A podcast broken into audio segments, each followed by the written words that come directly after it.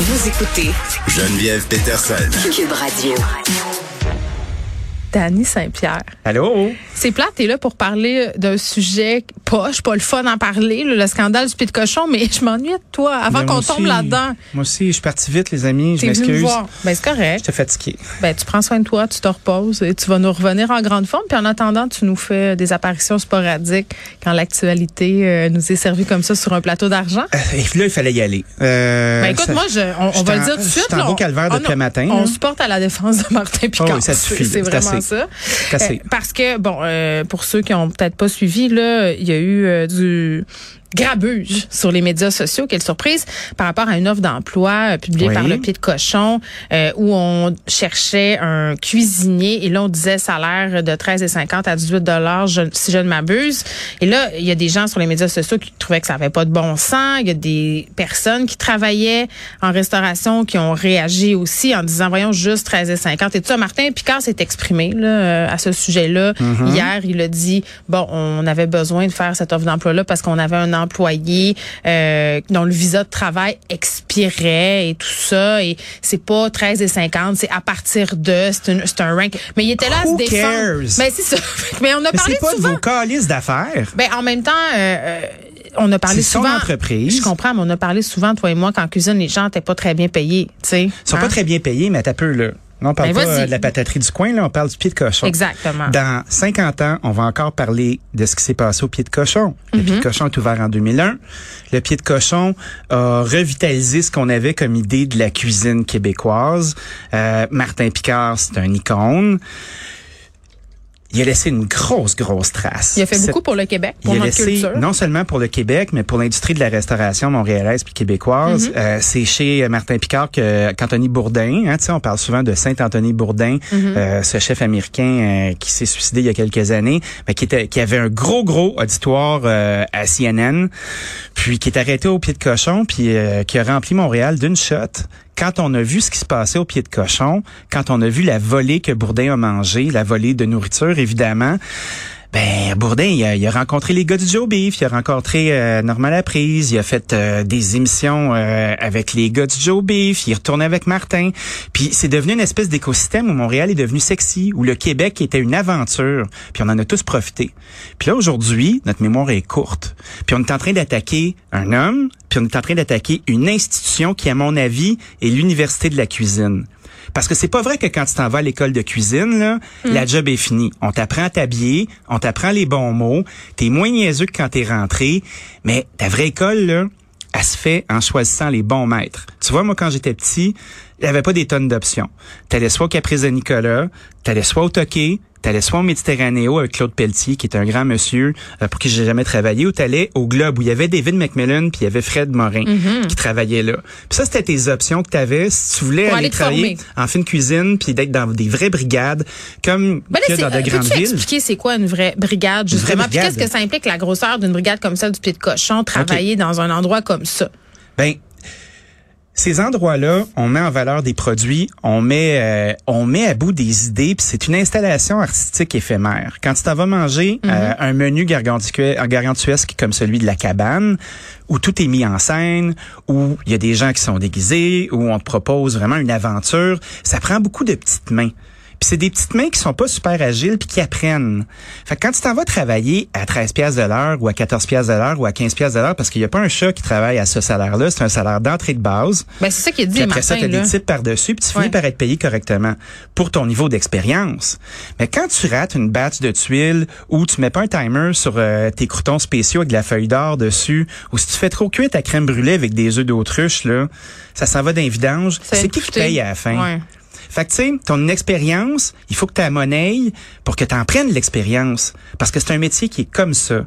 Puis après ça, une fois que tu mais on est toujours bon, en train de chialer que c'est un métier qui est justement, euh, oui, comme ça, mais que c'est pas correct que ça soit comme ça. Là, j'avais dépend. Tonnet Mousseau-Rivard la semaine passée qui me disait, regarde, moi, je suis obligé de monter mes prix en fou pour pouvoir payer mes gens décemment, leur offrir une qualité de vie. Oui, mais ça dépend. Tu sais, il y a des établissements, là, tout part, euh, le salaire, c'est une cause à effet. Si tu es un gestionnaire euh, douteux, puis t'es pas super organisé, puis ça te prend plein, plein, plein de mains pour faire tes affaires, puis t'as décidé d'avoir un menu avec 50 items, là, ben c'est sûr que tu peux pas payer ton monde parce que ça en prend plein. Mais si t'es- tu décides de faire quelque chose qui est unique, tu sais, exemple, moi je fais de Ben, la pizza. faut faire ben, la de- distinction. Oui, oui, puis c'est pas la même affaire. faut faire la distinction entre la haute gastronomie, Oui. les nappes blanches et tout ça, puis de la restauration. Là. Je veux Puis dire, job, ce que fait Martin Picard, c'est pas la même chose, par exemple, ce qu'on fait au Saint-Hubert ou ce qu'on fait ailleurs. Ben Je non. veux dire, tu passes pas ta vie là, là. tu Puis- fais un an ou deux, tu te sauves avec Oui, les puis secrets. en même temps, est-ce fais une que- carrière. Ben ça c'est vrai, c'est la, la plus-value d'avoir travaillé là, mais bien des gens vont dire OK, mais est-ce que l'expérience de travailler dans un grand restaurant comme ça, ça vaut le fait de se faire payer moins? Là, on fait des comparaisons douteuses avec le salaire au McDo à cause de la Ben pénurie de non, cave, ça. Ben, pour- pourquoi c'est cave? Parce Pourquoi que c'est cave? Parce qu'au McDo, une job, c'est une job. Puis, Ouais. moi, je connais plein de monde qui sont passés au McDo parce qu'ils voulaient apprendre de quoi aussi. C'est pas à dénigrer, mais on n'est pas dans la même braquette. Tu finis l'école, là. Hmm. Comment tu crées de la valeur pour ton CV de cuisinier? Parce que déjà, un diplôme de cuisine, c'est bien le fun, là. Tu sais, Lisa Frula sera pas contente de m'entendre, là. Mais moi, euh, c'est pas ça que je vais regarder en premier. Ben attends, si la c'est le personne est formée ou diplôme, pas. puis après c'est le stage entre guillemets où c'est que t'es allé après. Oui, mais c'est ta- ton expérience. Tu sais, si ça Ouais. fait quatre ans que tu travailles, puis t'as juste euh, t'as des trous de trois, quatre mois sur ton CV, puis c'est pas clair, puis t'as rien fait de sérieux, je m'en fous de ton diplôme du THQ, là, tu vaux plus rien dans ma tête. Là. Tu sais, ce qui est important, c'est d'avoir un cheminement qui est cohérent.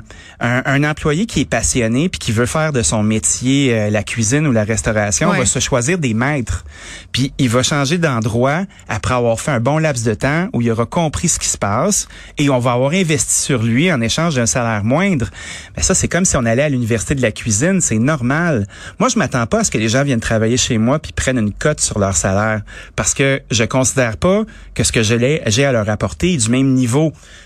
que le pied de cochon ou le toqué ou le plaza ou toutes les belles places qu'on nomme depuis tout à l'heure Ouais. peut leur donner parce qu'on travaillera pas des produits qui sont hyper nobles. Ils vont apprendre à cuisiner comme il faut. C'est le fun de travailler chez nous. là. On apprend plein d'affaires. Mais c'est pas le même type de cuisine, c'est pas Mais la pour même un chose. jeune qui sort du THQ puis qui tripe puis qui veut euh, travailler de l'oie puis travailler du foie gras puis travailler du caviar puis défaire des oursins avec ses mains ben c'est le prix à payer si tu veux faire ça dans un marché où l'assiette reflète pas euh, Ben, parlons-en de ça, parce que le problème, fondamentalement, c'est ça, au bout du compte, le prix à payer, personne n'est prêt Personne à le n'est prêt. payer.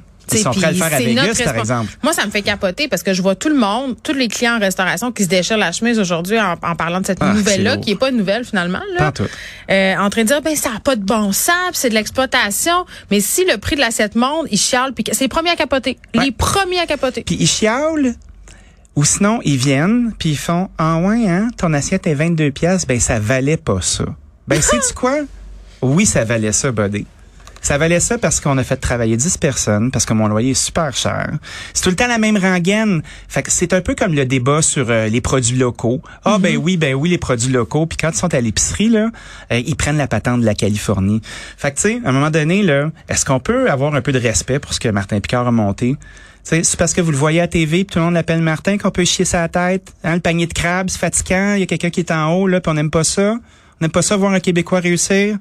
Ce gars-là, là, il tient deux grosses maisons, il y a une centaine d'employés, il y a des produits à l'épicerie, c'est un bâtisseur. Puis tu sais, Martin Picard, c'est pas mon ami, je le connais pas. Mais je suis capable de reconnaître que dans mon industrie, il est important, puis on a besoin de gars comme lui.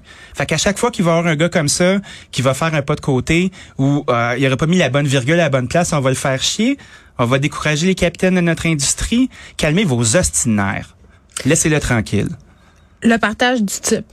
Parce Ouais, que. C'est pas réglé, ça non plus. Non, ben il y a beaucoup de personnes qui voient euh, une solution là-dedans, une solution justement que tout le monde soit payé de façon plus équitable. Puis je reviens euh, à ma discussion avec Antonin euh, Mousseau-Rivard. Oui.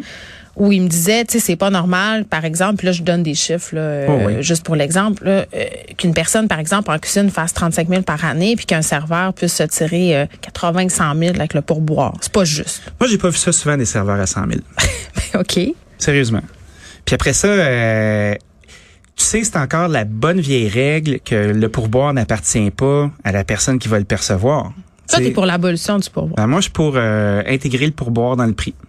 Je suis pour ça Pour parce avoir que... des justes prix. Ben, pour avoir des justes prix. Puis je suis pour le fait d'arrêter de payer les, serveurs, les serveurs 10 et 80 de l'heure comme euh, si c'était du petit personnel, là, puis qu'on leur donne des vrais payes de vendeurs, comme quand on vend des autos, comme quand on vend des maisons, comme quand on vend des produits à commission.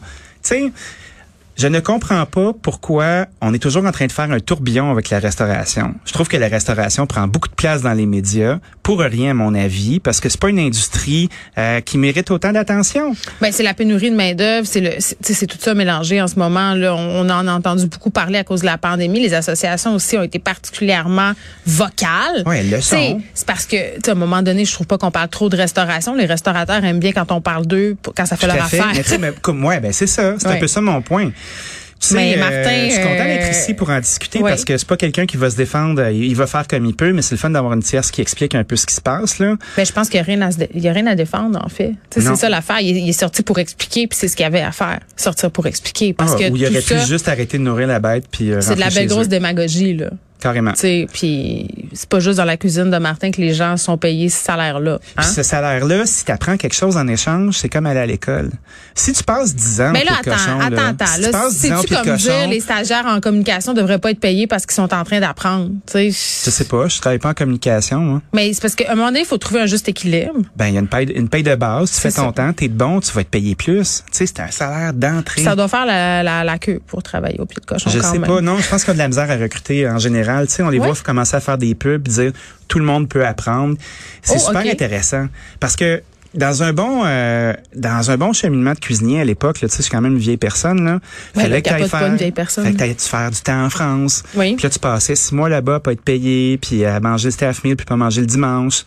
Tu sais, puis parce que le restaurant était fermé, puis tu tu grindais, tu revenais à Montréal, tu avais un petit peu de valeur. Puis le salaire était pas si bon que ça, mais à un moment donné, c'est un métier euh, à vocation artistique aussi quand tu travailles dans ces sphères-là, là, tu te beau être le meilleur guitariste de la Terre, mais si personne t'écoute, là, t'en feras pas d'argent, tu sais. Puis t'as beau être euh, un super bon chanteur, mais tu sais, des fois, c'est pas à talent égal. Tu te ramasseras pas en haut de la pyramide, tu seras pas un des élus. Puis c'est ça qui est injuste dans notre industrie aussi, parce qu'il y a des places qui pognent, puis il y a des places qui pognent pas. Mais ton médium, tu l'as choisi, t'es es supposé de vivre avec. T'as du succès des fois, t'en auras pas d'autres fois, c'est comme ça. C'est plate, mais c'est la vie, c'est pas juste. Merci pour ce point de vue euh, fort éclairant, Dani. Madame? C'est facile de parler quand on sait pas de quoi on parle, puis de chialer, puis de dire que ça n'a pas de bon sens. Des gens, euh, en tout cas, gagneraient à se poser peut-être des questions sur le prix qu'ils sont prêts à payer. Ah oui. Pour l'assiette et aussi euh, sur pourquoi on s'acharne sur certaines personnes qui réussissent au Québec. Tout à fait. Panier de crabe, out. Merci.